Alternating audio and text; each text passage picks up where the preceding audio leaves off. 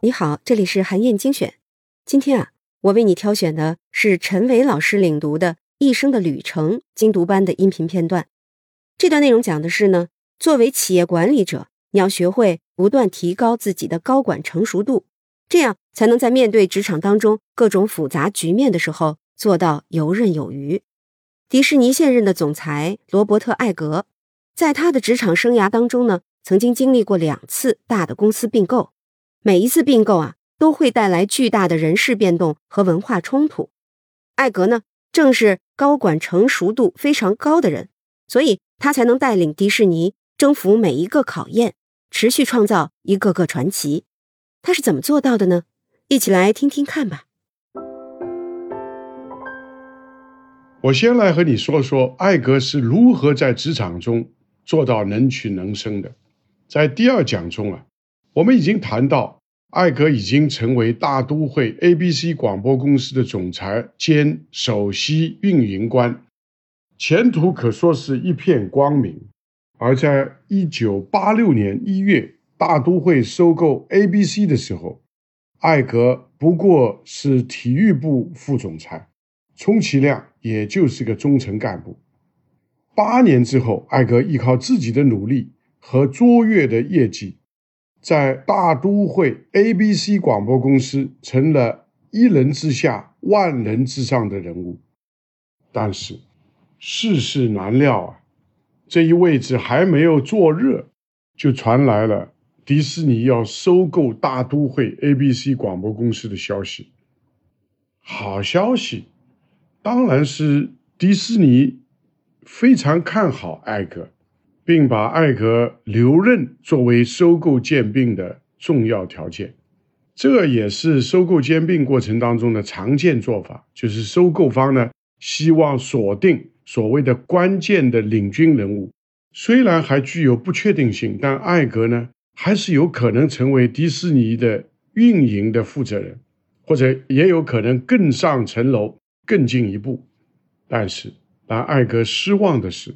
迪士尼的 CEO Michael Eisner 找来了一位新人，也叫 Michael，他叫 Michael 奥维兹，担任华特迪士尼公司的总裁，也就成了艾格的老板。所以艾格不是直接跟 CEO Michael Eisner 汇报的，而是当中有差了一层，是跟 Michael 奥维兹来汇报。除了要汇报给奥维兹这位新老板，让艾格有点不爽之外呢，还有很多文化上的差异，艾格也不太习惯。比如说啊，迪士尼提倡高管都要打米老鼠的领带，CEO 艾斯纳就带头这样做。但是看来艾格不太习惯这一套。他事实上进入迪士尼这个系统之后呢，也是阳奉阴违。装着从来没有收到过这条通知。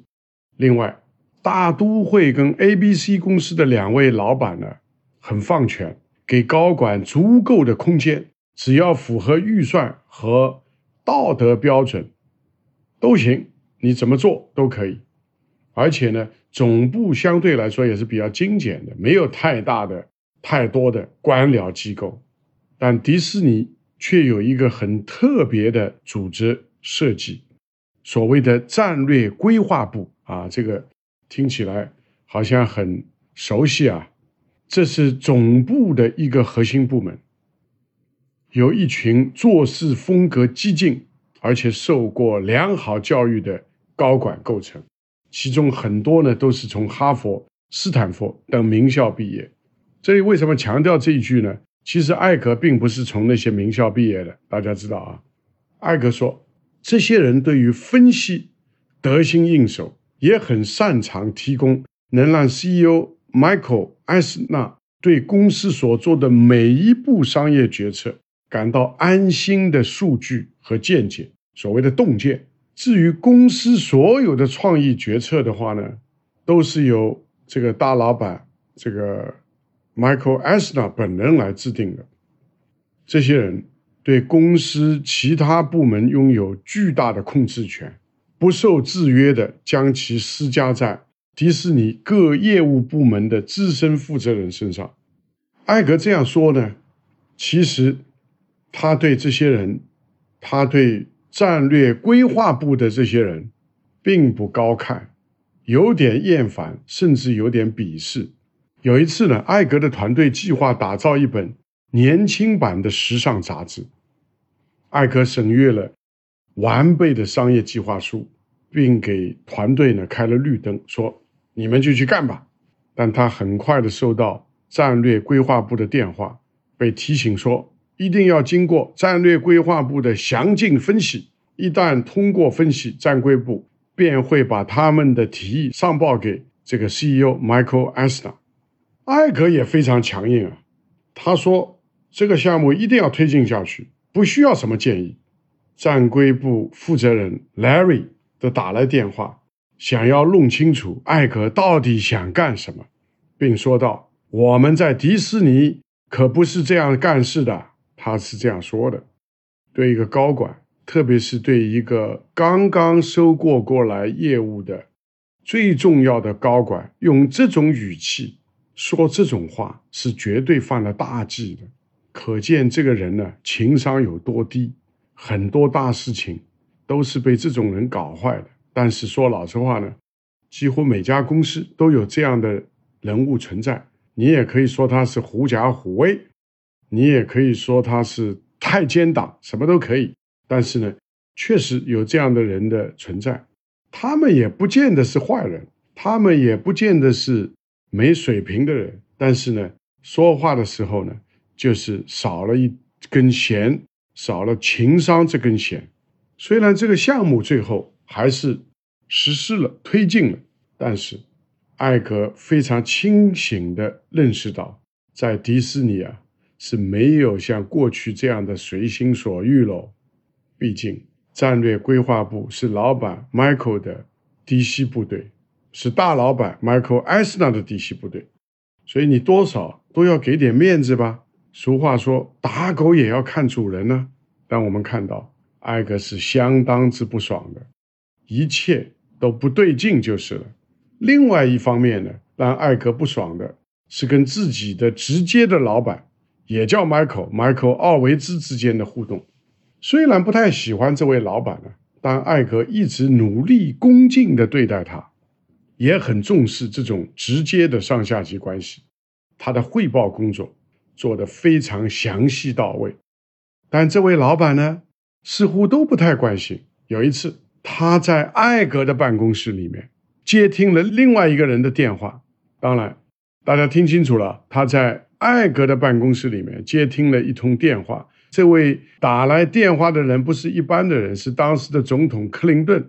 他们在电话上一聊呢，就聊了四十五分钟，让艾格呢都在自己的办公室外面坐等，等了四十五分钟。你可以想象，这个艾格说老实话。不管你是谁打来的电话，当然他也不见得会说是谁来打来的电话。但是整体上来说，在自己的办公室外面等自己的老板打完电话四十五分钟是什么味道？你可以想象的。还有好几次会都是被一些大佬，什么汤姆·克鲁斯啊、克鲁汤姆·克鲁斯这样的明星的电话打断啊，一次次的会议被取消、改期或者缩短。